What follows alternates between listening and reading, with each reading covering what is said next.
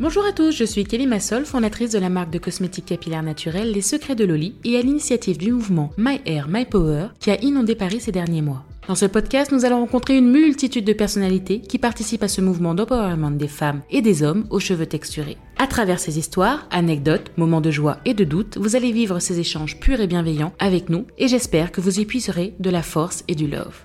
Bienvenue dans le podcast My Hair, My Power. Bonjour à tous, bonjour à toutes, je suis Kelly Massol, donc la fondatrice de la marque Les Secrets de Loli et j'espère que vous avez passé un bel été. Je suis ravie de vous retrouver après cette pause estivale et aujourd'hui j'ai le plaisir d'accueillir une, euh, une, amie que je pourrais euh, effectivement qualifier euh, notre invitée de ce jour d'être une, une, amie, une relation plus ou moins proche qui m'a vu évoluer ces dernières années. J'ai le plaisir d'accueillir donc Fatou Ndiaye de Black Beauty Bag. Fatou, bonjour. Hello, ça va Oui, ça le fait. Grave. Bonjour Fatou, merci en fait d'avoir accepté donc de participer à un épisode donc de ce podcast, ce podcast qui a été euh, pensé et réfléchi pour partager effectivement l'histoire, en tout cas, du cheveu naturel en France et euh, du cheveu naturel des femmes, euh, des, des, femmes ici. Mhm. et donc, du coup, je voudrais savoir, est-ce que tu pourrais te présenter pour nos auditeurs qui ne te connaîtraient pas, même si, à mon avis, beaucoup de personnes te connaissent. Hello, hello. Donc, euh, je vais faire mes présentations. Je m'appelle Fatou Euh, J'aurai bientôt 46 ans, le 24 septembre. Donc, n'oubliez pas mon anniversaire. Euh, alors, je suis ce qu'on appelle aujourd'hui créatrice de contenu, mais à l'époque, on disait blogueuse. Donc, euh, mon blog s'appelle Black Beauty Bag. C'est un blog dédié à la beauté des femmes noires que j'ai créé en 2007 et mon métier est créatrice de contenu. D'accord, donc c'est vrai que 2007 c'est quand même assez, assez loin pour une partie des, des, auditeurs. Euh, à l'époque on disait qu'on était blogueuse. Exactement. Euh, et puis euh, il, faut, il faut quand même remettre les, les, choses dans leur contexte en termes de, de, de temps et de chronologie. tu as commencé donc sur, sur Internet, Facebook n'existait pas, Instagram n'existait pas. Euh, donc on peut dire que tu fais preuve d'une longévité euh, exceptionnelle et exemplaire. Euh, essaie de, nous remettre un petit peu dans le bain. 2007, mhm. c'est loin. en 2007, c'était quoi le constat à l'époque que tu as fait? C'était même avant 2007 parce que comme tu l'as dit, ben, toi et moi par exemple on s'est rencontrés sur les forums. Avant qu'il y ait toutes ces applications et tous ces réseaux sociaux, les gens discuter et échanger sur les forums. Donc euh, forum de beauté, capillaire, euh, make-up. Mhm. Euh, donc moi j'ai connu les premiers forums beauté afro en 2003. Ouais. Donc c'est là qu'on a commencé à converser, à échanger, à aborder des thèmes qui sont aujourd'hui à la mode ou qui ont pignon sur rue, mais tout ce qui était autour du cheveu, autour du make-up, autour de l'estime de soi, la confiance en soi, la maternité, la féminité, la sexualité, c'était des choses qu'on a déjà abordées euh, à cette époque-là. Et euh, l'un des sujets centraux euh, qui était le cœur névralgique de l'occupation des femmes noires à cette époque-là, c'était comment prendre soin de ses cheveux. Mm. Et voilà, c'est là que j'ai commencé à m'intéresser aux cheveux naturels, aux cheveux crépus, parce qu'à l'époque j'étais encore défrisé. Et d'ailleurs, c'est le 5 avril 2006 que j'ai fait mon Big Show. 5 avril 2006, donc on est sur, sur plus de, oh là là, de 17 ans, de, De, naturalité. Euh, donc les gens ont l'impression que c'est un phénomène de mode, mais là, quand on t'entend, on se rend bien compte que euh, tous ces sujets que, qu'on aborde aujourd'hui et, et, qui font euh, partie de, de l'empowerment aujourd'hui, euh, mmh. qui, qui créent du like et du clic sur Internet aujourd'hui, sont des, des sujets que, que, que, tu as abordés, parfois en, en, en pionnière sur le net, mmh. avec d'autres pionnières. Euh, et, donc c'est là où, nous, on, s'est rencontrés. D'abord, si je me rappelle bien, on était sur des forums comme Beauté d'Afrique. Euh, Black Jewels. Black Jewels, qui était un, forum effectivement dédié à la beauté euh, noire et métissée beaucoup plus large. il y avait cheveux ébènes et, et on parlait de make-up. Et on parlait de, de, capillaire, et je me rappelle toujours qu'à l'époque, il y avait une sorte de, de, guérilla entre les défrisés et les filles naturelles. Oh Et donc, euh, et donc ce, qui, ce, qui, est très intéressant, c'est que vraiment, il y avait une sorte de, de, de, clivage déjà à l'époque. Euh, alors, je te parlais même pas des loxées, alors elles étaient, elles étaient même pas prises.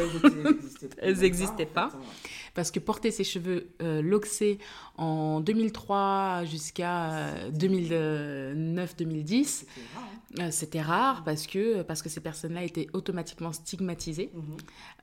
on disait que les locks n'étaient pas propres, on disait que c'était des personnes, voilà, etc., etc., que c'était des personnes qui prenaient pas soin d'elles. Mhm. alors qu'aujourd'hui, on peut, on peut voir de plus en plus de personnes loxées partout, et d'ailleurs j'en suis très fière. Euh, et je suis, je suis, très heureuse que, que cette communauté soit, soit, puisse s'épanouir au, grand jour. Euh, ce qui est intéressant, c'est euh, au bout d'un moment, justement, ce clivage, moi, cette guérilla, moi, m'a poussé à créer un forum qui s'appelle le forum Bouclé Coton. Et, eh oui. et donc, tu as été, tu as été membre, membre de Bouclé Coton, et c'est d'ailleurs là où on a commencé à créer des liens un peu plus. Parce que Ouais, ouais, en 2005. Euh, donc moi, en 2005, je crois que j'avais euh, la vingtaine. Euh, et, et, je voyais déjà que j'étais pas toute seule à vouloir m'occuper de mes cheveux au naturel. Et surtout qu'il y avait plein de gens qui étaient perdus comme moi. toi, tu faisais pas mal de make-up et du capillaire. Tu as fait ton Big Shop en 2006. Qu'est-ce qui t'a poussé à faire ce Big Shop? Qu'est-ce que tu ressentais à l'époque? Comment étaient, euh, comment étaient les, gens quand tu as fait ton Big Shop? C'était quoi la réaction du... alors déjà à l'époque la norme c'était le cheveu défrisé. On se défrisait tout automatiquement. Dès Au tissage. repousse, euh, moi je courais acheter euh, mes deux pots de défrisage pour me défriser les cheveux. C'était automatique, je ne me posais pas la question. C'était il fallait que mes cheveux soient défrisés. Et ce que j'ai aimé avec ces forums-là à l'époque, c'est que il y avait des femmes qui avaient déjà leurs cheveux crépus et ce qui est marrant, c'est que même on peut parler même de la mode maintenant, de tout ce qui est devenir vegan, végétarien. C'était déjà des questions que les femmes qu'on abordait. Parce que la plupart des femmes qui étaient euh, revenues au naturel à cette époque-là, c'était des femmes qui avait un rapport à la nature. de bien manger euh, de manger euh, comme tu dis sain bio, sain, bio et elles partaient du principe que si elles respectaient ce qu'elles ingéraient dans leur bouche fallait aussi que elles respectent ce qu'elles mettent sur leurs cheveux. c'est vrai. Et du coup c'est ces femmes là qui ont été pionnières euh, du retour au naturel. Et elles nous expliquaient avec pédagogie elles essayaient en tout cas. et, et c'était captivant. Et c'est pour ça que je suis nostalgique de ce temps-là d'Internet parce qu'on venait vraiment sur Internet pour apprendre quelque chose et pas pour être fan de quelqu'un ou euh, il n'y avait pas ce phénomène des likes euh, et tout ça. C'était vraiment je viens sur Internet pour euh, être avec des femmes qui me ressemblent et apprendre des choses. C'était un peu comme les réunions Tupperware où je sais pas si tu as connu ça, tu sais, si, Avon, quand nos ouais, ouais. avaient leur réunion Avon. Avon, elles cherchaient. ouais. Et euh, du coup, voilà, elles expliquaient pourquoi elles restaient au naturel, comment il fallait prendre soin des cheveux. Et euh, vous voyez des femmes qui nous ressemblaient avec des cheveux dont elles prenaient soin et elles faisaient des coiffures. Et c'était beau. Et puis moi, je me suis dit, mais en fait, euh, bah, j'ai toujours eu les cheveux longs. C'est vrai, j'ai toujours. Enfin, dans notre famille, côté maternel et paternel, on a tous les cheveux longs. Et je me suis dit, ben, je vais. Elle me donne envie d'essayer parce que je trouve ça super beau. Et, et, j'étais même pas partie pour rester. Euh, c'est ça qui m'a arrangé. Je m'étais dit, je vais essayer, voir ce que ça donne. Et puis si ça me plaît pas, ben, ben tu je vais retourner au, au, naturel. Et, et, finalement, ça fait 17 euh, ans que j'ai les cheveux crépus. 17 ans de naturel, c'est long. Euh, tu as créé ton blog en quelle année?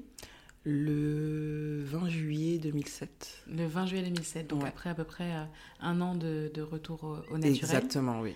Est-ce que donc tu parlais de, de make-up, euh, tu parlais aussi un petit peu de lifestyle déjà dès le début en 2007, euh, et tu parlais aussi de capillaire. Euh, tu as pu remarquer cet attrait particulier en fait, surtout pour ce sujet-là? Alors c'était surtout à cette époque-là, les femmes s'interrogeaient beaucoup sur la question de comment prendre soin de sa peau, mm-hmm. le make-up. On sait très bien que la distribution des produits make-up en France à cette époque-là, c'était pas encore euh, ce qu'il y a aujourd'hui. Et beaucoup aussi sur les soins des cheveux. D'accord. Mm. Et, et, tu, et, et, à ce moment-là, qu'est-ce mhm. que tu t'es dit? Tu t'es dit, enfin, tu te lances. Euh, t'as pas beaucoup de, de, de, followers, les mm. gens suivent tes articles, et très vite t'es passé pour, enfin, les gens t'ont qualifié d'experte beauté, make-up et capillaire. Mhm. Euh, Aujourd'hui, euh, moi, ma, ma remarque, c'est est-ce que tu penses que si tu t'étais lancé, euh, par exemple, aujourd'hui ou il y a 5 ans, euh, tu, tu, aurais eu un, un, succès différent ou parce que aujourd'hui il y a tellement de concurrence sur ce domaine, il y a mmh. tellement de personnes qui parlent de ces sujets-là. Euh, J'arrive pas à, à, à comprendre euh, comment tu fais pour être une des seules qui reste en fait. Qu'est-ce, que pour, qu'est-ce qui pour toi fait que tu as autant de, longé, de longévité Est-ce que c'est ton expertise ou est-ce que tu penses que le marché a changé, les gens ont changé, leur façon de penser, que du coup c'est un sujet qui est qui est interminable et surtout qui, qui, qui, continue à passionner et qui se développe encore plus parce que ça veut dire qu'il y a encore beaucoup de choses à venir sur, euh, sur ce domaine-là? C'est marrant parce qu'on me pose souvent la question. Mm -hmm. On me fait, ouais, ça fait des années que tu es là. Il euh, y en a plein qui, sont, qui étaient là en même temps que toi, qu'on a plus vu. On a vu des gourous passer. Oui, et il y en a qui arrivent après toi et qui sont plus là. Euh, alors moi, je pense que j'ai fait partie d'une époque où les femmes, elles avaient besoin et l'envie d'apprendre et il y avait aussi l'identification, exactement. Et il y avait aussi ce côté où... Euh, La fidélité? Même pas. Moi, souvent, ce que les filles me disent, parce que souvent, j'ai même des femmes de 50 ans, mmh. 60 ans qui me suivent, elles ont des filles de 20 ans. Et j'avais même parlé de ça avec mon fils qui a 21 ans. Il me disait qu'il y a plein de, de filles avec qui il allait à l'école euh, qui me suivaient et, et, leur poser la question quoi et disaient en fait c'était leur maman qui me suivait et qui l'ont dit qui donc dans la continuité elles m'ont suivi mais donc souvent tu penses que c'était transgénérationnel? Oui mais surtout elles disaient aussi qu'elles avaient l'impression d'écouter une copine ou une grande sœur qui donnait des conseils. Mmh, enfin, il y avait pas, il y avait pas ce, des... il y avait pas ce côté où on regarde l'influenceuse comme une star. Euh, euh, on ne mettait pas au même niveau que les people. C'était vraiment la créatrice de contenu. Elle a un savoir-faire elle sait de quoi elle parle. Et Moi, elle je fais partage. partie d'une époque où même les blogueuses beauté, elles te parlaient du packaging du produit, des ingrédients. Euh, il y avait quand même ce côté un peu journalistique où on avait, nous aussi, on allait chercher l'info. C'était pas juste te mettre un produit et dire voilà le produit il, il, est, top, il est, top. Euh...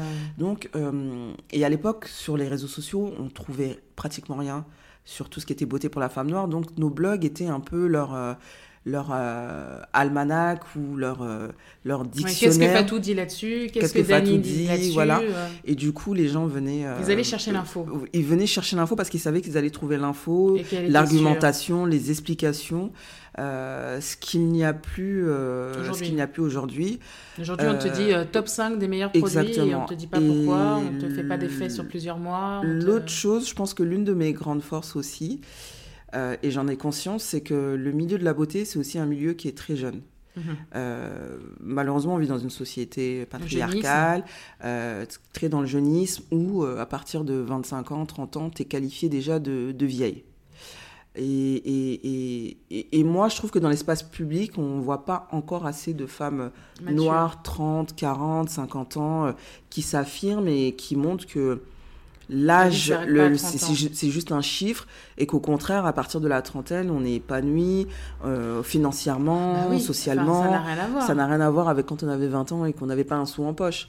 Et tu peux euh, avoir la routine de beauté que tu veux pour exactement. tes cheveux, ou pour ta peau, ou pour ton make-up. Tu es indépendante financièrement, tu sais un petit peu près. Euh, émotionnellement, tu es déjà un peu plus oui. stabilisé, donc ça te permet de voir exactement. faire tes choix, etc. etc. Coup, je pense que de voir qu'une femme de 45 ans qui est bien dans ses baskets, qui vit sa vie et qui montre que, ben oui, j'ai peut-être 45 ans, la société veut vous faire croire qu'à 45 ans, je dois rester cachée à la maison. Euh, et ou que je peux plus être créatrice voilà, de contenu. Je peux plus être créatrice de contenu, contenu pardon, ou être sexy, euh, vouloir m'habiller, voyager, sortir. Euh, je pense que ça aussi, ça a contribué à montrer aux femmes noires qu'en fait, ben, vous pouvez être libre et, et, vivre votre vie et que l'âge, c'est juste un chiffre. Donc ça, ça m'a permis aussi de, ça a permis, ça a contribué à ma longévité et aussi le fait de, il faut toujours être, euh, comment dire, s'intéresser à l'actualité. Bien sûr. Ça, je pense qu'à travers, malgré les années qui passent, j'ai toujours su rester euh, dans le moment présent. Ce point-là, et donc là, du coup, c'est bien parce qu'on a pu remonter sur la genèse un petit peu de, de, de, de l'histoire, en tout cas, du cheveu euh, euh, crépus de la femme afro euh, euh, en France. Euh, donc nous, on s'est rencontrés euh, donc il y, y, a pas mal de temps, et donc j'ai dirigé le forum Boucle Coton, qui était un forum dédié à la boucle et aux cheveux crépus. Ouais. et donc il y avait pas mal de personnes issues de différentes origines. Il y avait des gens qui se connectaient du monde entier. C'est ouais. ça qui était hyper intéressant. Il y avait des gens qui venaient des États-Unis, qui partageaient Afrique, Afrique, Antilles. Il y a vraiment un, un melting pot très intéressant. Et, et, et, de là, moi, j'ai fait le constat que euh, on avait beau euh, utiliser du, du do-it-yourself à l'époque, nous-mêmes oui. dans la cuisine, avec euh, les ingrédients qu'on voulait choisir, beurre de karité, beurre de karité avocat, huile d'olive, etc., etc., les eaux florales. Euh, moi, je trouvais pas ça sexy et je trouvais ça quand même limite injuste ouais. qu'on soit obligé de faire nos propres produits euh, de saloper toute ta cuisine euh, et de passer ton dimanche entier alors que ben, tout le monde descend au supermarché, euh, achète son shampoing. si tu si t'es, si t'es là, t'es un grand samedi chez toi, oh, j'ai plus de shampoing, ben non, en fait, t'es bloqué, il faut aller le commander sur Internet ou sur un site pour faire de l'import américain. Mm. Je trouvais ça d'une injustice. Euh, et puis de l'autre côté, je m'étais prise de passion pour, euh, pour faire des choses dans ma cuisine. Oui, J'aimais quand même bien euh, les on choses. On la chimiste. voilà. Euh, J'aimais bien détailler, euh, étudier les compositions, voir les, les ingrédients. Donc c'est comme ça un petit peu que je me suis retrouvée euh, à faire mes, mes propres produits dans la cuisine. Tu as pu voir évoluer, me voir évoluer, donc passer effectivement de choses qui n'étaient pas hyper... à, à des choses qui étaient beaucoup plus travaillées. Euh, en 2009, je décide de me lancer. Euh, et déjà, la marque s'appelle Les Secrets de Loli. Les Secrets de Loli, oui. Euh, toi, de cette époque, quelle est, quelle est ta vision, en fait, de ce que je suis en train de faire? Pour toi, c'est ahurissant ou bien tu te dis, mais en fait, clairement, oui, et il y a un potentiel? Parce que je sais que tu m'as toujours soutenu. Oui. Dès, dès, dès, le début, ouais. en faisant même des premiers articles de, de, blog, en fait, les premiers articles de blog, ça a été toi et Avec Dani. La chantilly. Avec la chantilly carité. carité. Ouais, le petit pot, je pense. Effectivement. Donc, euh, en 2009, pour toi, euh, tu te dis qu'il y, y, a quelque chose à faire ou tu te dis, bon, elle fait sa vie et puis euh, on verra bien ce que, ce que ça donne? Non, moi, je savais qu'il y avait du potentiel et d'ailleurs, tu te souviens, à chaque fois, je te disais, pour moi, tu seras la. La Carole d'auteur française. française. Ouais, je te disais tout le temps ça. Et tu me disais, ah, qu'est-ce que tu mets? Non, j'ai dit, Loli, euh, tu seras la Carole d'auteur française. Ouais, c'est vrai, c'est vrai que. On, la, en fait, je pense que la différence aujourd'hui, euh, c'est la sororité. Euh, c'est l'entraide. Le forum Bouclé Coton, tu te souviens du slogan ou pas? Non, j'ai oublié. Ah, bah moi, j'en souviendrai, j'en souviendrai toute ma vie. C'était La beauté noire n'existe pas sans entraide. C'était le slogan du forum. Ah, je m'en souviens plus. C'est la beauté noire est un trésor qui n'existe pas sans entraide. Et, euh, et ça, c'était le, vraiment le, le slogan du, du, du, du forum. Euh, et c'est vrai que tu, quand on parle d'entraide, on parle de tips, on parle de conseils, on parle de sororité. Euh, la sororité, ça a été vachement surjoué avec l'avènement des, des, des, nouveaux, oui, des, nouveaux, réseaux. Des nouveaux réseaux, ouais. Moi, je peux plus. Sororité et bienveillance, c'est deux mots, je peux plus. Désolée. faire preuve de ben, c'est un peu le but de ce, de ce podcast c'est de faire preuve de bienveillance et d'essayer de, de, rester bienveillant en fait dans sa vision de porter son choix naturel que ce soit des choix personnels euh, moi la question que je me pose c'est comment tu as vu cette niche évoluer? Comment tu l'as vu? Parce que tu as été consulté par des grandes marques comme. L'Oréal ou d'autres. Tu, tu, as testé des marques US. Mm -hmm. euh, comment tu as vu Secret de Loli émerger dans tout ça, en fait? Alors moi, je savais que parce que beaucoup de gens, je me souviens quand le comme ils appelaient le mouvement Napi à l'époque, on disait était arrivé en France, les gens disaient oh c'est une petite lubie euh, c'était un phénomène d'internet, de euh, des, des, des, des panafricanistes, enfin des, des, des gens qui veulent redécouvrir euh, l'Afrique ou qui ont quelque chose, qui ont besoin de se prouver quelque chose. Pour les gens, c'était un petit truc qui allait durer un an, deux ans, et puis après on n'allait plus en reparler. Et euh, les gens comprenaient pas, oui, mais vous parlez que de cheveux. Et, et, et moi, j'avais dit, mais en fait, le cheveu, c'est quelque chose de politique, on s'en rend pas et compte. C'est ton identité. À partir du moment où tu défends euh, ton corps, le droit d'exister, le droit à ta différence dans un espace public, public. où on est peu visible, pour moi, c'est pas que quelque chose d'esthétique, c'est quelque chose de de politique. Et militants. Et militants, oui. Donc d'ailleurs, c'est pour ça qu'on qualifie souvent des filles comme moi de blogueuses militantes plus qu'autre chose, quoi. Et d'ailleurs, tu as été catégorisée comme blogueuse militante alors que avant d'être catégorisée comme blogueuse beauté, beauté lifestyle. C'est vrai, c'est marrant. C'est très très marrant. Donc, et à la fois, ce passif aujourd'hui, ça a un avantage sur sur ta longévité. C'est ce qui fait ta longévité. c'est qu'il y a une essence même. Il y a une essence, il y a, il y a une légitimité. Et euh, voilà, les gens savaient qu'à l'époque, ben, les, les, créatrices de contenu.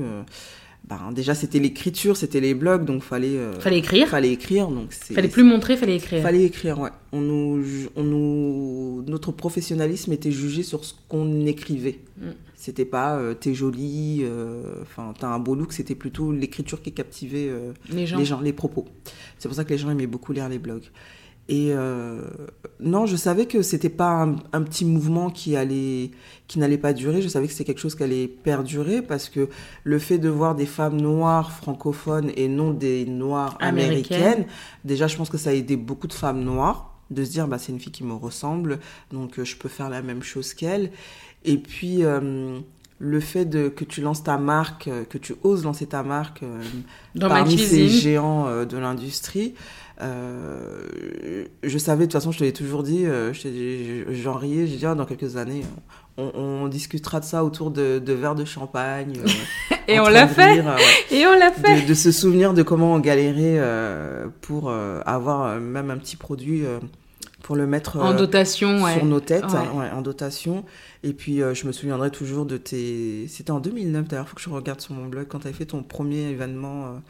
Euh, euh, autour de ta marque, on était 2010 la boutique 2010, pour les un an de, de, 2000, de, la marque. de la marque. Il y avait des youtubeuses, des blogueuses, on était une dizaine, quinzaine. On, ne pensait pas que 13 ans plus tard, on allait voir en gros 4 par 4 sur les champs, sur euh, Haussmann, ta grosse tête avec les secrets de Loli, quoi.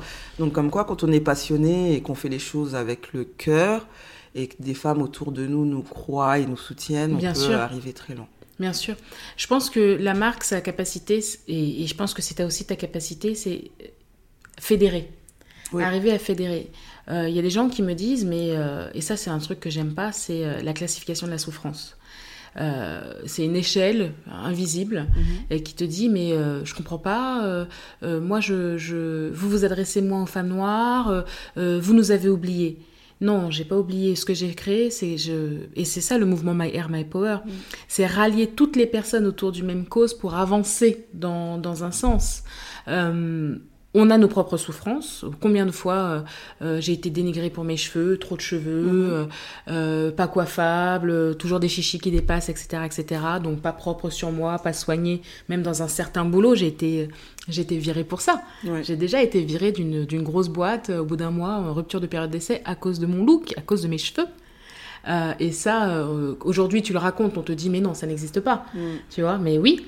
Et du coup, le fait de, de, se de, me rendre compte, en tout cas, que mes souffrances euh, capillaires sont aussi des souffrances capillaires pour une autre fille qui a un autre type de cheveux, pour une autre qui est peut-être euh, qui a une boucle peut-être plus détendue, mais qui elle aussi passe pour euh, pour une fille dont les cheveux ne sont pas coiffés, lissés ou autres. Je me rends compte que le cheveu, en fait, c'est notre identité mm. et, et c'est un moyen d'acceptation et d'affirmation de soi.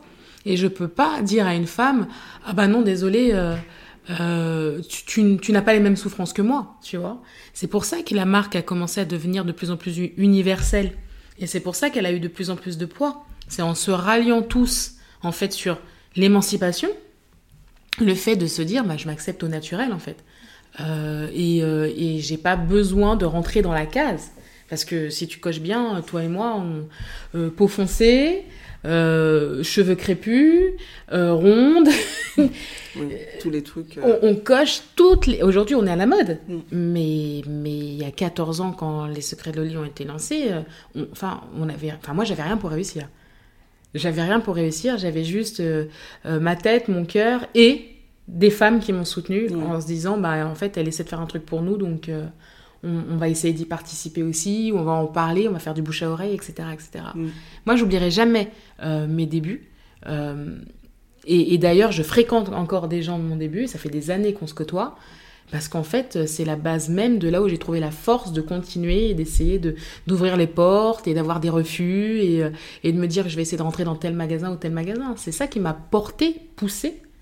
Euh, et, et c'est ça qui fait qu'aujourd'hui, on a aidé, toi, et, toi comme moi, et je pense que on se vantera pas.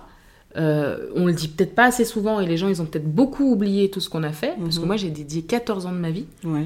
Euh, c'est quand même énorme. C'est beaucoup, C'est beaucoup. Enfin, c'est plus d'un tiers de ma vie hein, que j'ai dédié à, la marque. Je pense qu'on peut se dire aujourd'hui qu'on a aidé à, fédérer et à construire un marché en France qui n'existait pas. Non, mais c'est vrai. Même pour le make-up, toi ah, Non, mais moi, j'ai pas, pas envie de le dire. Je, trouve que. je dis beaucoup C'est important de célébrer ses victoires et de reconnaître quand on a fait du bon travail. C'est vrai qu'en France, euh, c'est vu pour du narcissisme, de l'égocentrisme. Mais euh, non, moi, mes petites victoires, je les célèbre. Mon blog est, là, il est la preuve de tout ce que j'ai su créer, fédérer et entreprendre à une époque où euh, ben, c'était quand même compliqué. Et on a changé beaucoup de choses. Moi, je le vois dans le domaine du, du, du, du, du make-up. Du make-up. Euh, Où on t'a consulté souvent voilà, par rapport aux teintes Quand on voit les, les, les, les, teintes qui sont arrivées en France au, sein de grandes marques, euh, ou la question du cheveu crépus aussi euh, dans, dans, des campagnes publicitaires et tout ça, j'ai tu as participé, je me rappelle, tu as, fait Garnier. J'avais fait Garnier, après j'avais fait aussi la grosse campagne pub L'Oréal pendant deux ans qui était passée à la télé pour l'enfantin, l'accord parfait. Ouais. Euh, j'ai fait beaucoup de campagnes où j'ai insisté pour garder mes cheveux crépus, mm. alors qu'on me demandait de les lisser. Ou mm, tu fait Yves Saint Laurent, tu fait plein Donc, de choses. Euh, non, c'est important de célébrer ces victoires. Est-ce que tu dirais que ce qui fait que le mouvement euh, naturel en France a avancé, c'est que finalement des gens comme toi ou comme moi ou comme d'autres sont devenus mainstream? Oui, c'est important de le dire. Parce moi, ça faisait partie de ma stratégie. Moi, j'espère ne pas être hors sujet, mais c'est important de le dire. J'ai parfois l'impression aussi que les gens veulent qu'on reste dans une dans, niche. Dans une case et dans une niche. Et que dès lors où tu deviens mainstream, c'est comme si tu avais vendu ton âme. Trahi. Euh, trahi ton. Enfin, enfin on vit tous en France. Je pense que même les gens qui vont critiquer euh, ont des employeurs euh, blancs. Euh, travaillent pour des grosses boîtes. pour des grosses boîtes où il y a des personnes blanches. On vit dans un pays où la majorité est blanche. à un moment donné, je ne peux pas prétendre vouloir défendre ma visibilité si dans tu restes que dans ta zone si tu restes que dans ta zone de confort mmh. euh, on a besoin d'aller et de montrer donné, euh, si on veut faire changer les choses il faut être euh, il faut être là où les messages se portent les messages se portent et c'est pour ça que moi je suis plus pour l'inclusion que la diversité et je le dis souvent parce que bah, la diversité c'est comme si on t'invite à dîner tu es sur la table et on te sert ton repas alors que l'inclusion tu prends part à la discussion tu, tu es dans la cuisine. Alors que la diversité, c'est juste pour faire joli sur le tableau. Et du coup, moi, je pense que c'est important, en fait, d'être dans les espaces. L'inclusion, on, on, écoute ta voix, on, écoute, ce que tu dis. La diversité, c'est qu'on te montre, on te montre et ça reste superficiel. Ça reste Tu participes pas à la conversation. Exactement. Et Mais tu es assise à la table. Si j'avais pas introduit certaines sphères euh, professionnelles dans lesquelles euh, je suis actuellement, j'aurais pas pu changer les choses. Mm. Parce que oui, la... Mais en fait, le but de tout ça, mhm. c'est d'avoir un impact. Bah, en fait, c'est de vulgariser, normaliser les choses. Euh, enfin, pour moi, le cheveu crépus, même euh, dans un monde idéal, on devrait même plus en débattre. Ça devrait on devrait être plus quelque en chose de normal. Euh, mais aujourd'hui, on en parle encore parce que c'est pas encore assez entré dans les mœurs. Il y a plein de choses à changer. Donc, du coup, moi, je trouve ça injuste un peu de faire le procès des gens en disant oui. Qui ont fait euh, avant, vous étiez vrai parce que vous étiez dans la niche, et puis maintenant que vous êtes euh, mainstream, et, et on nous reproche en fait ce qu'on adoube chez les Noirs américains. Quand on voit des Carol Daughter, des Shimoster, euh, pour parler que de ces marques-là, c'est des marques mainstream aujourd'hui qui se vendent dans les Target, dans les supermarchés, et toutes les femmes euh, achètent ces produits-là. Donc à un moment, moi je préfère avoir plus de produits qui vont me parler. c'est l'accessibilité. Exactement, c'est ça. Et c'est ce que je disais. Je disais c'était injuste de passer, de devoir commander sur internet, d'attendre une semaine ton shampoing, alors que tu peux descendre en bas de chez toi et aller, euh, euh, et aller effectivement, tu vois, dans, dans un magasin où tout le monde va acheter ses produits. et c'était devenu, pour moi, c'était devenu une obsession maladive. Je le dis, c'était devenu une obsession de me dire, je veux que en tout cas, si c'est pas ma marque, mais d'autres, je veux que les produits soient accessibles, que je n'ai pas en fait à me sentir ma différence mm. jusque sur l'achat de mes produits d'hygiène. Parce qu'on est, en, en train de parler quand même d'un produit d'hygiène à l'origine. Hein. c'est quand même la base. Mm. Donc, euh, donc là, là-dessus, c'est vrai que euh, le marché, il a évolué. Euh, ça fait pas, quasiment 20 ans qu'on est dans, dans, le domaine. On, on, fait, on a fait preuve de discrétion et à la fois de, de, de à la fois, il, a fallu qu'on se mette en avant pour montrer qu'on existait, et à la fois, on a fait preuve de grande discussion, sur, de grande discrétion sur tout ce qu'on a réussi à réaliser pour faire avancer les choses. C'est vrai. Euh, moi, je suis très heureuse de voir aujourd'hui euh, des blogueuses, des, des, des, des, créatrices de contenu exploser euh, aux yeux de tous et, et, de voir que, ben voilà, elles arrivent à avoir des contrats, à faire, à faire des belles campagnes, etc., etc., avec leurs cheveux naturels. Mm. aujourd'hui, dans les castings, on recherche des filles avec des cheveux naturels c'est comme tu dis, après il y a l'inclusion et la diversité, ça c'est encore d'autres débats et d'autres combats à mener. Est-ce que on va s'en charger ou est-ce qu'on a le droit de prendre notre retraite Ça. du coup, euh, tu as pu évoluer ces dernières années et on a pu vraiment voir évoluer ton blog de quelque chose donc, qui était euh, de niche à quelque chose qui était plus fashion et plus lifestyle. Mm-hmm. Euh, quels sont en fait les... Si tu devais donner des conseils à justement des créatrices de contenu, euh, est-ce que tu leur dirais d'être ultra nichée et ultra experte sur un domaine et ensuite de s'ouvrir ou bien de se dire allez euh, je, tape directement euh, je fais tout dès le début mhm. du lifestyle du, du cheveu du make-up ou tu leur dirais restez concentrés et, et prouvez votre, votre plus-value sur un, un, un chemin? Alors c'est vrai que le, le, milieu il a, il a beaucoup évolué, changé en bien comme en pas bien. Euh, moi, je pense que la force d'un créateur de contenu, déjà, je sais que ça va être bateau ce que je vais dire, mais euh, c'est de rester soi-même. Oui, donc tu es en train de me dire qu'il ne faut pas rentrer dans, chercher à rentrer dans un Faut pas chercher à être un couteau suisse. Moi, pour moi, euh, euh, déjà être un couteau suisse et faire des choses parce qu'on a vu que chez X ça marche. Il faut savoir que les gens vont vous suivre parce que vous êtes différent. Parce que tu votre personnalité. Qui êtes-vous? Qu'est-ce que vous proposez? Qu'est-ce que vous avez à dire? Qu'est-ce qui peut être inspirant chez vous? Au naturel. Voilà. Euh, de pas essayer de copier ou calquer quelqu'un. Parce qu'en fait, si c'est pas vous, à un moment donné, on va le voir. Ça, va, ça, ça, va se, ça va se voir. Euh, proposer du contenu qui vous ressemble. Si vous êtes une fille qui aime tout le temps s'habiller en jean basket, euh, ben, montrer qu'en jean basket, vous êtes vous-même et que vous pouvez proposer des choses différentes en, tout en restant en jean basket. Euh, si vous aimez les voyages, la nourriture, le make-up, enfin, de vraiment proposer et montrer ce qu'on aime. Je pense que quand on, quand on aime ce qu'on fait, ça se voit vraiment dans la création de, de, de, contenu. Et puis, euh, de pas de pas rester de pas se cantonner à quelque chose parce que euh, euh, c'est là où les gens euh, nous attendent. C'est vrai, vrai qu'on a tendance à penser créatrice de contenu noir, c'est tout de suite cheveux, beauté, make-up. Alors Toi, tu étais déjà très tôt sur le thème de l'acceptation de soi. Dès oui, l'acceptation de soi, c'est quelque chose dont j'ai beaucoup parlé sur, de lance, mon, sur mon blog. C'est quelque chose qui me, qui me tenait à cœur parce que je trouvais que les femmes noires se restreignait sur beaucoup de choses. Elle n'osait pas se montrer. Elle n'osait pas se montrer. Il y avait beaucoup de tabous autour de beaucoup de sujets.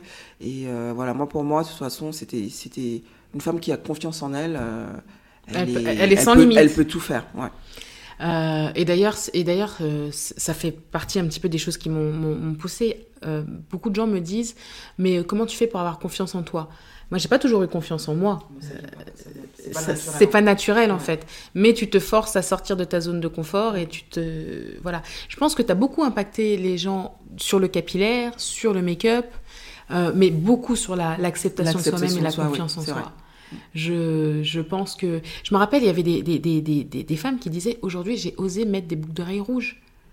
Ouais, même le rouge à lèvres. Le rou... Et toi, c'était le rouge à lèvres. Oui, je me souviens. Là, là, le Parce que tu mettais toujours des, des, des, des rouges Des à couleurs lèvres. bien flashy, Des, ouais. des couleurs flashy. Le MAC, euh, je me rappelle plus de, de, de ce Ruby nom-là. Le Ruby Woo. Ouais. Et les gens disaient, Oh, j'ai osé l'acheter, oh, j'ai osé le porter au travail. Mm. Et, C'est et, et, et je pense que c'est là où on voit la, la différence entre une, euh, une créatrice de, de contenu et, les personnes qu'on dit influentes. Mhm. Tu vois, une influenceuse. L'influenceuse, l'influence, ça a vraiment perdu de, de sa superbe. Ouais. Alors qu'en fait, c'est ça. Avoir de l'influence, c'est quelqu'un qui se dit Oh, aujourd'hui, tu sais quoi, bah, je, vais, je vais faire comme Fatou, je vais mettre ce rouge à lèvres là et je vais aller au travail avec. Ça, ça va avoir un, moi, impact. ouais, et d'ailleurs, c'est pour ça que le mot influenceur, je l'aime plus trop. Parce que pour moi, euh, on m'avait déjà posé la question. J'ai dit, moi, pour moi, l'influence, c'est, c'est, ça va au-delà du following, euh, du nombre de personnes qui nous suivent ou des likes qu'on a. Moi, pour moi, quand on parle euh, d'influence, euh, c'est, quelque chose qui, qui, qui perdure. C'est quelque chose Qui a un va impact dans la vraie qui- vie. qui, qui va impacter, que ça soit socialement, euh, sociologiquement, ou, ou voilà, en fait, c'est- dans la durée, ça se trans, c'est une transmission. C'est quelque chose qui impacte euh, les gens, euh, que ça soit dans l'affectif, que ça soit dans l'intellect. Euh, et aujourd'hui, on pense que l'influence, être influent, c'est juste, euh, voilà, euh, parce que euh, des personnes ont acheté quelque chose que tu as conseillé. Donc, non, non, moi, pour moi, c'est pas ça, c'est pas ça l'influence. Même la- ma voisine peut m'influencer. Tout, tout le monde peut être un. Du, du- du moment qu'on arrive à faire changer quelque chose auprès d'une personne, pour moi, on l'influence. Donc, euh, donc voilà, et, comme je te disais tout à l'heure, c'est ce qui manque dans, dans l'univers de la création de contenu. Euh, là où avant, il y avait cette envie de changer les, choses, de partager, euh, de promouvoir euh, des états d'esprit, des, des- de belles choses, ben, je retrouve plus trop cet état d'esprit maintenant. On a fait une discussion hors micro euh, et, et c'est très intéressant parce que est-ce que tu dirais que tu as vu évoluer donc l'influence noire? En France, le monde de l'influence et de la, créat- la créatrice de contenu euh, euh, afro Euh, parce que moi, je me rappelle, on a eu une période où on était dans la pédagogie, Ouais. et puis il y a eu un moment où, où c'est parti en, en, En cacahuète. en cacahuète, merci. Euh, et, euh, et où tout d'un coup, euh, on s'est retrouvé avec des gourous. Donc il y a eu des gourous défrisés, il y a eu des gourous naturels qui te disent bah voilà je sais tout, faut acheter ça, faut suivre ma méthode. Et puis maintenant on est sur des, des gens qui, qui, qui vendent leur savoir, leur savoir, un savoir qui est disponible quasiment gratuitement ailleurs Sur Internet, ouais. sur internet avec des euh, euh, méthodes pour avoir les cheveux euh, crépus plus longs, euh, méthodes pour euh, refaire pousser tes cheveux. Comment ça se fait que notre, notre, notre blogging, notre création de contenu euh, ne n'évolue pas vers quelque chose, vers des, justement des business? Mais des vrais business comme des marques, euh, parce qu'il n'y a pas beaucoup de, créatrices de contenu qui ont fini par se lancer dans un business, euh, avoir des employés, etc., etc. Alors que souvent, quand tu compares à un autre type de, de, de, de aux caucasiennes, euh, bon bah elles se lancent, elles fonctionnent, bon bah elles vont sortir leur marque, leur sac, enfin on pourrait parler de Sananas, on pourrait parler, tu vois ce que je veux dire? Mhm. Comment ça se fait qu'on n'arrive pas à transformer l'essai alors qu'on arrive à attirer des gens, on, attire, on arrive à faire payer du service, entre guillemets, avec des méthodes ou autres, mais qu'il n'y a pas de business qui se crée euh, et qui perdure Parce que. Alors, C'est une question, ça, ça euh, va être corsée, hein. Non, c'est- une vraie question. Je, je vais essayer d'être euh, concis et pas très longue. Euh, déjà, le blogging, au début, c'était quelque chose qui était qui n'était pas pris au sérieux. Mm. C'était euh, les gens. Et puis il n'avait pas de but montrez- monétaire. voilà, pourquoi vous vous montrez sur Internet euh, Enfin, les gens se moquaient, c'était ridicule. D'ailleurs, c'est pour ça que plein de filles qui ont commencé même en même temps que moi, euh, beaucoup ne montraient pas leur visage sur Internet. Mm. Parce qu'elles voulaient pas que leurs collègues ou leur famille, leur mari, soeur ou frère sachent que Elle bloguait. elles bloguaient, quoi. C'était une honte. Euh, ensuite, euh, quand ça a commencé un peu à se professionnaliser, avant que même l'argent rentre, parce qu'au début c'était les invitations, Ah, des produits. Parlons-en, parlons-en. Ça a commencé comme ça. Parlons-en, va tout. Euh, nous, on a été euh, les filles noires. Avant a- d'être payé, Oui, on a commencé à rentrer déjà dans ce système-là bien beaucoup plus tard. beaucoup plus tard. Moi, je me souviens, j'ai commencé à être invitée vers 2011, 2012. 2012, invitation gratuite, dotation, mais toujours pas de chèque. Hein. Oui, mais même à l'époque, chez les blogueuses blanches, c'était pas encore très. Euh, voilà, c'était pas la, le, tout ce qui était monnayable, c'était pas encore euh, très. Euh, c'était pas encore. dans les mœurs. c'était pas encore dans les mœurs. Donc c'est vrai que j'ai fait partie des premières blogueuses qui ont commencé à monnayer, à commencer à... Parce que sur les blogs, tu avais les annonceurs, tu avais tout ça, donc voilà, ça a commencé sur À mettre un prix en fait sur ta valeur. Exactement. Euh, après, pourquoi il n'y a pas beaucoup de créatrices de contenu qui transforment euh, l'essai en business L'essai en, en, business? On va dire les choses. Il y a beaucoup de racisme. Mm. C'est un milieu où il y a beaucoup de racisme. Et une fille noire aura moins d'opportunités qu'une qu'une fille blanche parce qu'on est dans un milieu où encore quand tu es blogueuse noire blogueuse enfin moi par exemple Fatou ouais. on va pas me voir comme blogueuse euh, mainstream entre guillemets on va me voir comme blogueuse noire qui fait des trucs pour les noirs mhm. Là où une blogueuse blanche, on va pas la voir par sa couleur de peau. On va, voir la toutes les opportunités qui. Nous, on nous voit encore comme un groupe social. Mhm. On ne nous voit pas comme des individus, des individus euh, à part. Là où une personne blanche, euh, par exemple, je vais. Demain... Par exemple, Fatou, c'est Fatou, euh, c'est tout le groupe de filles noires. Là où Stéphanie, ce sera juste Stéphanie blanche, peut-être. Qui peut impacter mais tout qui peut monde. impacter euh, des noirs, des, des, asiatiques, des maghrébines. Il y a déjà ça.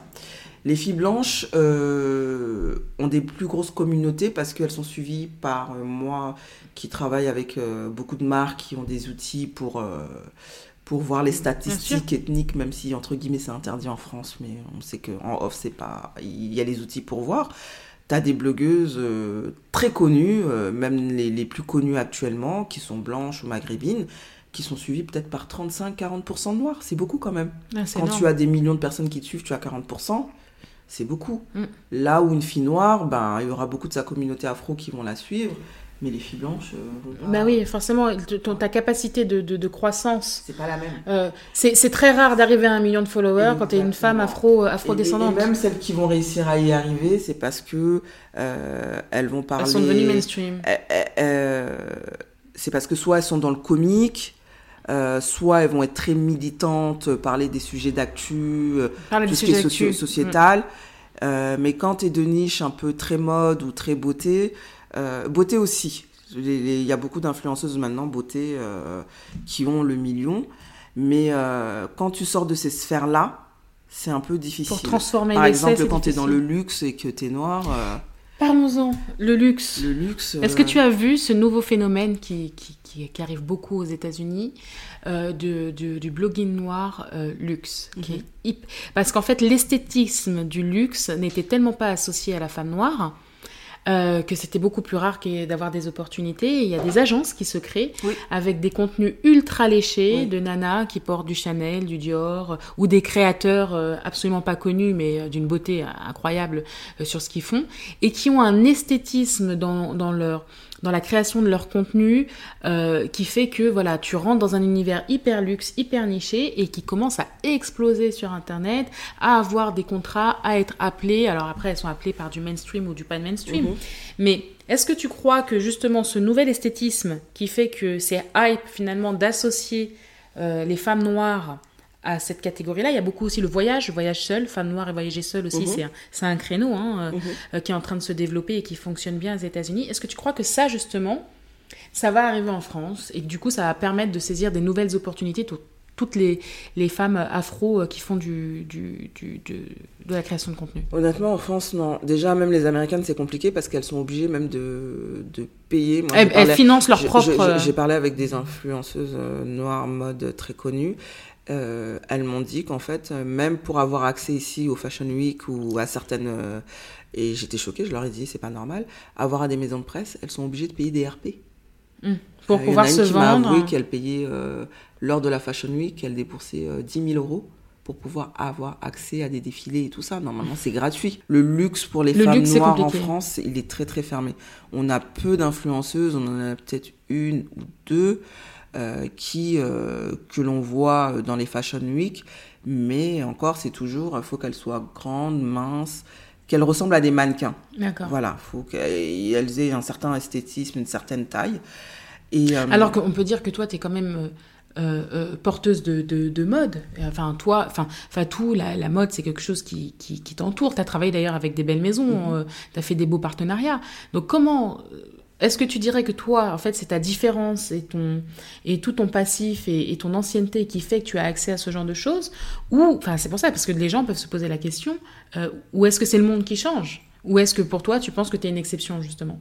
Ben, Moi, par exemple, euh, tout ce qui est Fashion Week, euh, euh, luxe, euh, je l'ai connu à l'époque où je travaillais pour un magazine qui s'appelait euh, Goubard, mm -hmm. où j'étais rédactrice beauté. Donc nous, on a vraiment vu les débuts, euh, les balbutiements de... euh, On, on, a été les premiers noirs euh, francophones en France à faire partie des à, sept, à, à, découvrir le milieu de la Fashion Week. Et même là, ça a été... On a, on a subi beaucoup de méchanceté parce que on était noirs. dès qu'on arrivait à des défilés, c'était qu'est-ce que vous faites là? Pourtant, on avait nos cartons d'invitation. Des fois, on sûr. nous refusait les accès. C'est. Euh, Alors que là, on arrive on a à beaucoup un, de racisme. à un moment où euh, Pharrell Williams est directeur de chez Vuitton, euh, homme, quoi. Oui, c'est incroyable. Même, mais, mais, mais, même là, encore une fois, même si on va voir des noirs L'euro, dans les Fashion était, Week, ouais. ce sera des noirs américains. Et ce ne sera pas des noirs euh, francophones. Mm. Voilà. Et après, pour revenir à ce que tu disais par rapport au fait qu'on ne voit pas encore beaucoup d'influenceurs euh, transformés en chefs d'entreprise et tout ça, moi, par exemple, pour mon exemple, plusieurs marques m'ont proposé de faire des collabs, de sortir des produits avec eux, mais ça m'intéressait pas parce que c'est pas quelque chose sortir un produit juste pour dire voilà le rouge à lèvres en fait euh, il a mon nom ou une gamme de produits. Non, ça m'intéressait pas.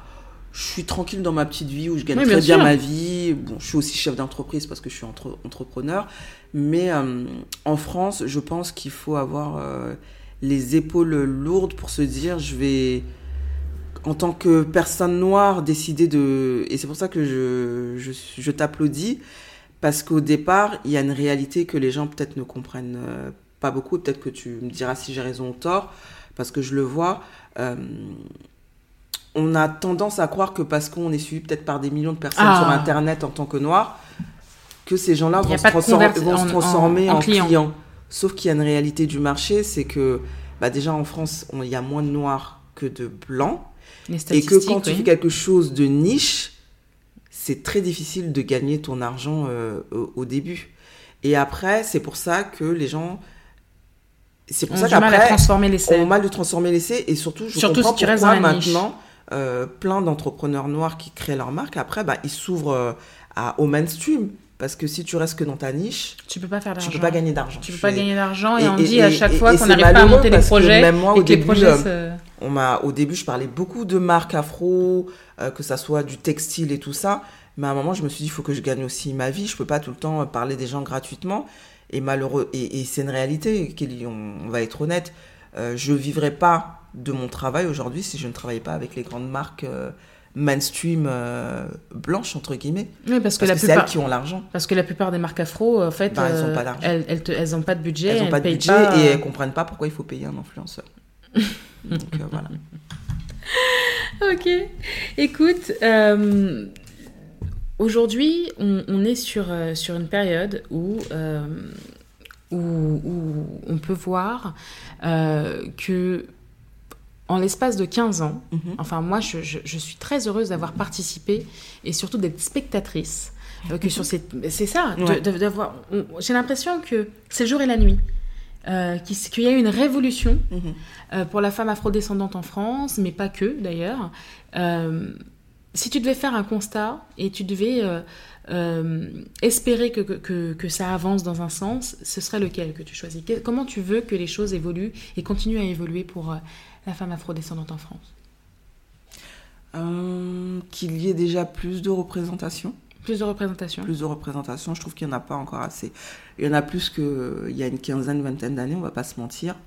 Mais je trouve que il n'y a pas encore assez. Et dans toutes les sphères. Et pas que l'influence, Bien sûr. parce que bon, c'est encore euh, un métier qui est pas encore. euh, qui est pas aussi mainstream que les métiers euh, qu'on connaît. Mais je trouve que dans l'espace public, que ça soit euh, dans les métiers tertiaires, euh, même à la télé, au cinéma, dans la littérature, politique, cuisine, dans, dans, dans toutes les sphères sociales et professionnelles, on n'est pas encore assez représenté. je voudrais qu'elle soit plus libre, qu'elle ne se, que la femme noire ne se ferme pas des portes, qu'elle a le droit d'exister, qu'elle a le droit de revendiquer sa différence, de la cultiver aussi, et euh, de s'aimer, de se célébrer euh, tous les jours. Mmh. Voilà.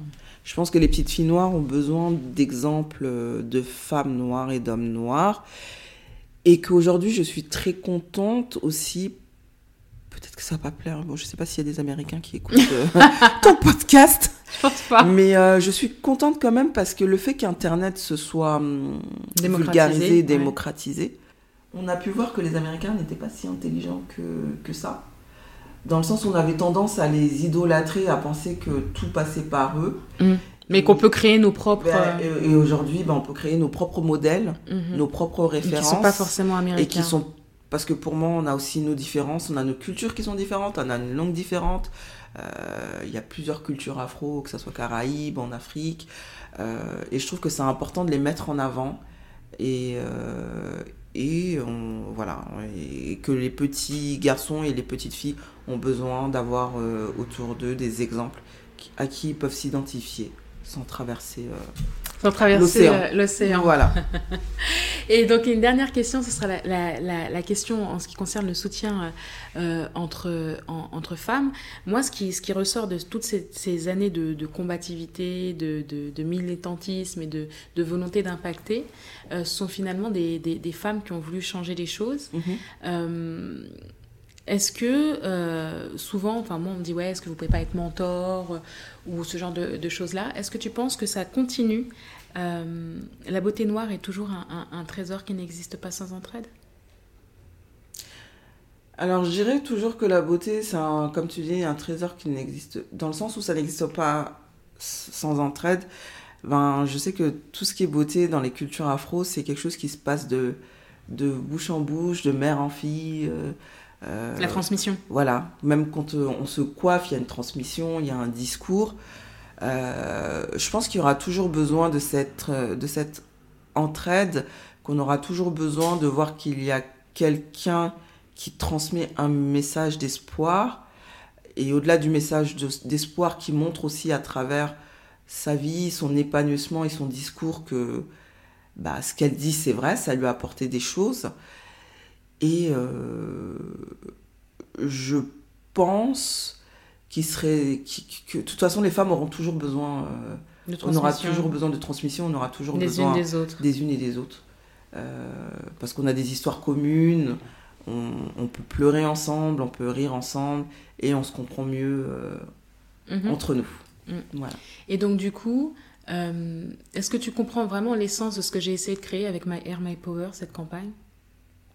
Oui, moi je la comprends, je, la comprends depuis des années parce que pour moi, euh, le passage aux cheveux crépus, ça n'a pas été que quelque chose d'esthétique, c'est quelque chose qui a contribué même à me donner encore plus confiance en moi. Euh, le cheveu crépus, c'est quelque chose euh, naturel, c'est quelque chose qui se voit. Je sais que quand je porte l'afro, c'est quelque chose qui est volumineux, c'est quelque chose qui se, qui se remarque. Donc pour moi, il faut avoir confiance en soi. Euh, c'est quelque chose qui a contribué aussi à l'évolution de mon style, euh, la perception de, de, de, de ma personne, euh, ce que je peux véhiculer. Et pour moi, le cheveu, c'est, c'est, ça fait partie du corps ça fait partie de l'intime. Du, body positif. Du, body, du body langage, du body positif. Donc le cheveu, c'est pas que quelque chose... Et, et, comme le maquillage, souvent, je le dis souvent, pour moi, euh, le, rouge à, le, le, le, rouge à lèvres, c'est pas que quelque c'est pas qu'un bâton que tu mets sur les lèvres. Pour moi, ça peut être, euh, c'est pas que ça peut être, c'est quelque chose de thérapeutique pour moi. Tout ce qui a un rapport avec la beauté et le corps, ça, ça peut être thérapeutique. Mm. Et on le voit souvent avec les femmes qui tombent malades ou qui sont incarcérées.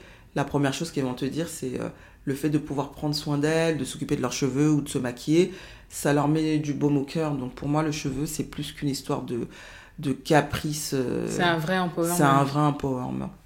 Parce que, enfin, moi, j'aurais jamais imaginé, enfin, j'avais du mal, j'avais des grands rêves, mais j'aurais pas imaginé qu'on on irait jusqu'aux Champs-Élysées. Moi non plus. Là, je me souviens quand je me suis arrêtée là devant. Là, On a des- réussi euh, à mettre, euh, on a réussi à mettre trois femmes noires Mm. Sur une affiche, euh, sur l'une des plus grosses affiches qui existent à Paris. Ouais. C'est 500 mètres carrés. hein. C'est beaucoup. ouais. On est en train de parler d'un immeuble. Mm. et du coup, c'est le message que moi je voulais transmettre aux enfants et, euh, et aux petites filles. C'est important. On, on a, parce que quand je disais tout à l'heure au début que tu étais transgénérationnel, euh, tu as un enfant de 21 ans maintenant, Ouais. euh, ta petite sœur a eu, euh, elle-même a grandi Ouais, avec toi à tes côtés, elle est maman.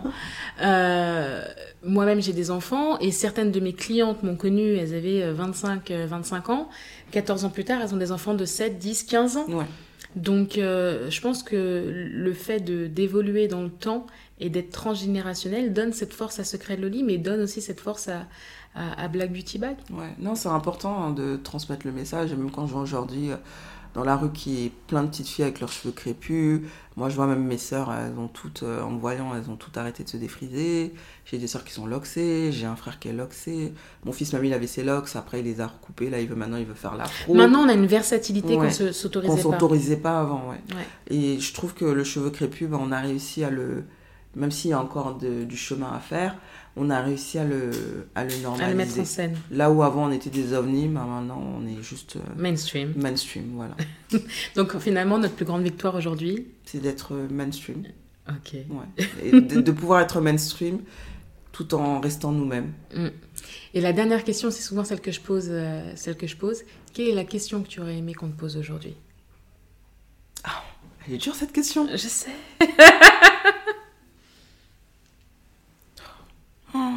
Alors là, quelle est la question que j'aurais aimé qu'on me pose aujourd'hui Euh... oh J'ai l'impression de faire un devoir. euh, Quand au bac, là, t'avais un devoir de. même effet. de euh, à tout le monde. ça? J'allais dire. Philo? Philo, voilà. Oh là là. Alors, la question que j'aurais aimé qu'on me pose. C'est c'est une très belle question, difficile en même temps. Hmm. Est-ce que tu aimes la Fatou euh, Ah, est-ce que tu aimes la Fatou que tu es devenue que je aujourd'hui suis devenue ouais. Et la réponse Ah, en plus, il faut répondre. Ah oui Alors Alors, est-ce que j'aime la, la femme que je vois devant le miroir euh, à 45 ans? Euh, Oui, je l'aime beaucoup. Euh, parce que pour moi, euh, il n'y a pas plus belle expérience féminine que de pouvoir se dire qu'on est libre et euh, qu'on a la liberté de pouvoir exprimer cette liberté Mm. d'être soi-même, de ne pas s'excuser d'être soi-même. Ouais, Tu t'es jamais excusé d'être toi-même, Ah c'est sûr. Et euh, Et tu m'as beaucoup, et tu m'as Oh, beaucoup, beaucoup inspiré sur ça. Ne jamais m'excuser d'être Ouais. d'être moi-même, Ouais. ça fait partie des, des leçons que, que j'ai que j'ai tirées de Merci. voilà de te côtoyer toutes ces années-là. C'est gentil. Et de pour beaucoup d'audi- d'auditeurs et d'auditrices, je suis sûre que euh, tu as transmis effectivement ne jamais s'excuser d'être soi-même et de s'affirmer Ouais. euh, comme on est. Oui, c'est ça. C'est c'est- c'est ma réponse. Eh bien, Fatou, merci. merci. Merci. pour cette belle leçon. Merci euh, de nous avoir rejoints aujourd'hui. Et je vous dis à très bientôt euh, pour de nouveaux épisodes. Merci.